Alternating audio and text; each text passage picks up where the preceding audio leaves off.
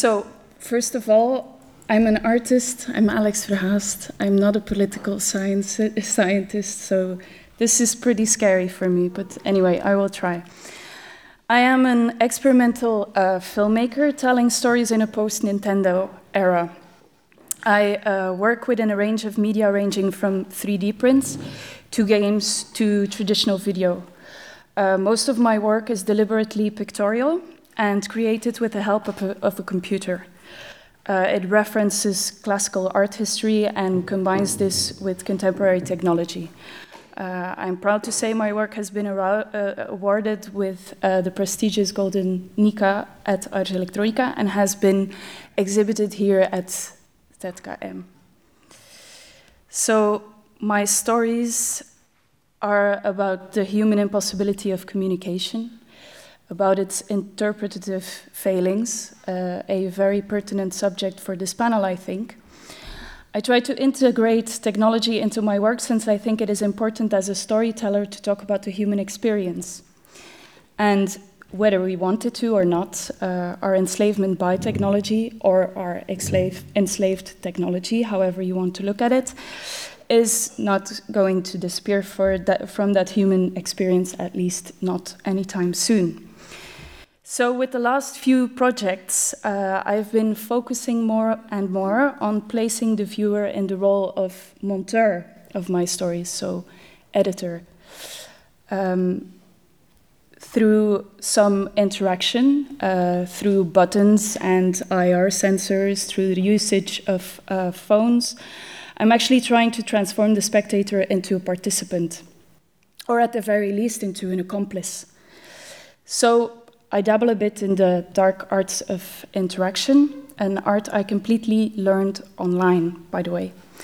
You could say that I am a total and utter digital native. I grew up wasting my Saturdays pushing buttons, resulting in this, uh, playing Nintendo, Nintendo thumbs, so and uh, babbling with Pakistani kids in nerd-themed ICQ uh, chat rooms.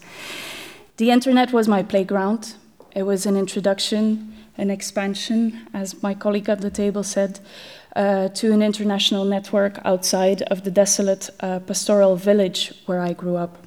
It was a beautiful noosphere of intellectual meritocracy.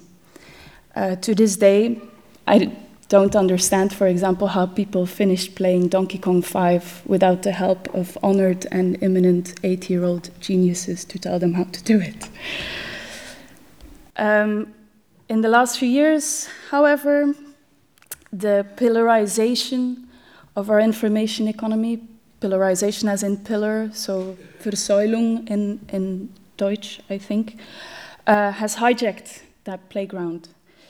The winner of the race towards centralization, the giants of the internet, have reduced this dense network down to a grid of large highways, directing traffic to their own pockets.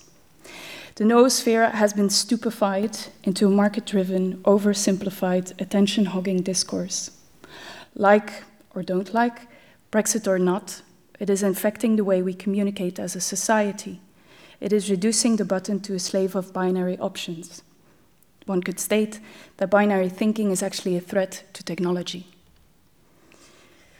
So, polar binary thinking is uh, something which I, however, think is inherently human or maybe inherently linguistic. I'm currently working on a responsive film that investigates the polarization of utopic thinking in literature. This is uh, a part of the script. Call me a pessimist or a realist, however you might call it, but polarization to me seems a bit inevitable. So, how do we make things more complex? How do we densify the grid? Or how do we, at least for now, get back to the middle of the road? I'm not a political scientist, but please indulge me into this speculative thought process. I'm an artist, that's what I do. I think um, blockchain technology might function as a servo mechanism against the slings of binary thought.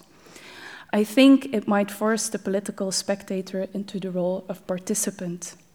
Just for everybody in the room to, to state what it exactly is, it is the technology behind uh, bitcoins.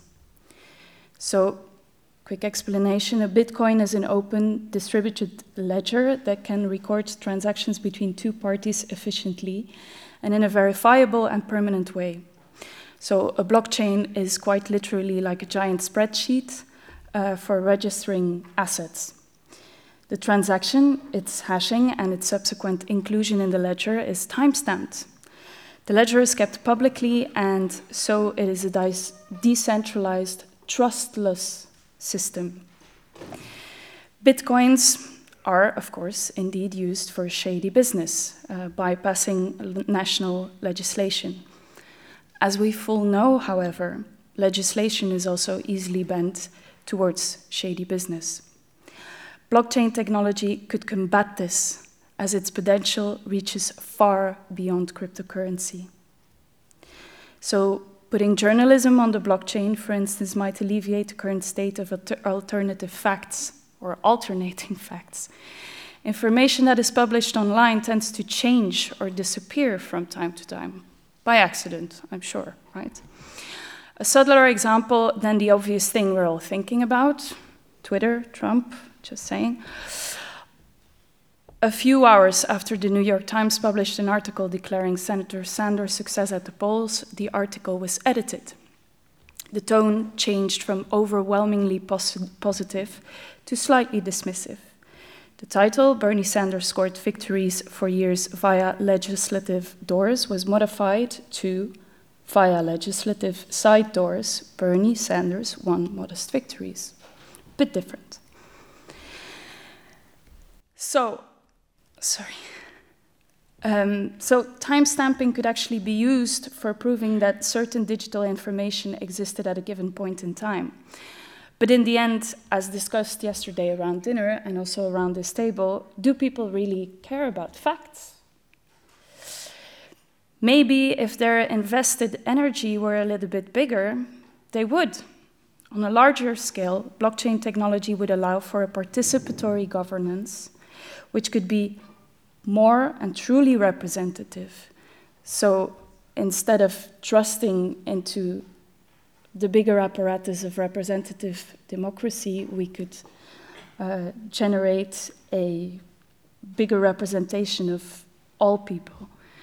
For example, blockchain smart contracts could be used rather than having to rely on volatile human agents as representatives. A tool assisted democracy, as Peter Weibel would say. Having many fewer people involved in the governance apparatus could potentially mean less partisanship and less special interest lobbyist directed government. Of course, fewer people are easier to corrupt, that is sure. But this is exactly the crux. The technocratic technology of blockchaining would actually enable democracy to become more representative. Blockchain technology would also make citizens, uh, citizen participation possible on a complexer level than the stupidity of Brexit.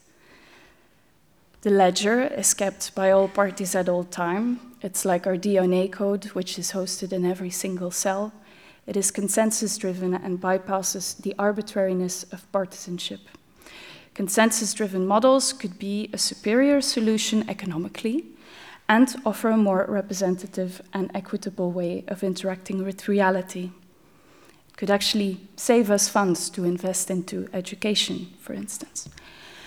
Moving to an open frame of participation and invested citizenship rather than spectatorship, the grid, the large grid, right now, could densify.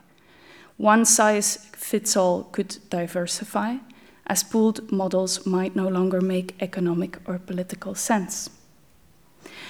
Fair enough for all the people who want to be more involved in politics, like all of us, right? But what happens to those who'd like to outsource this? This would give a huge advantage to a class of activists, right? True.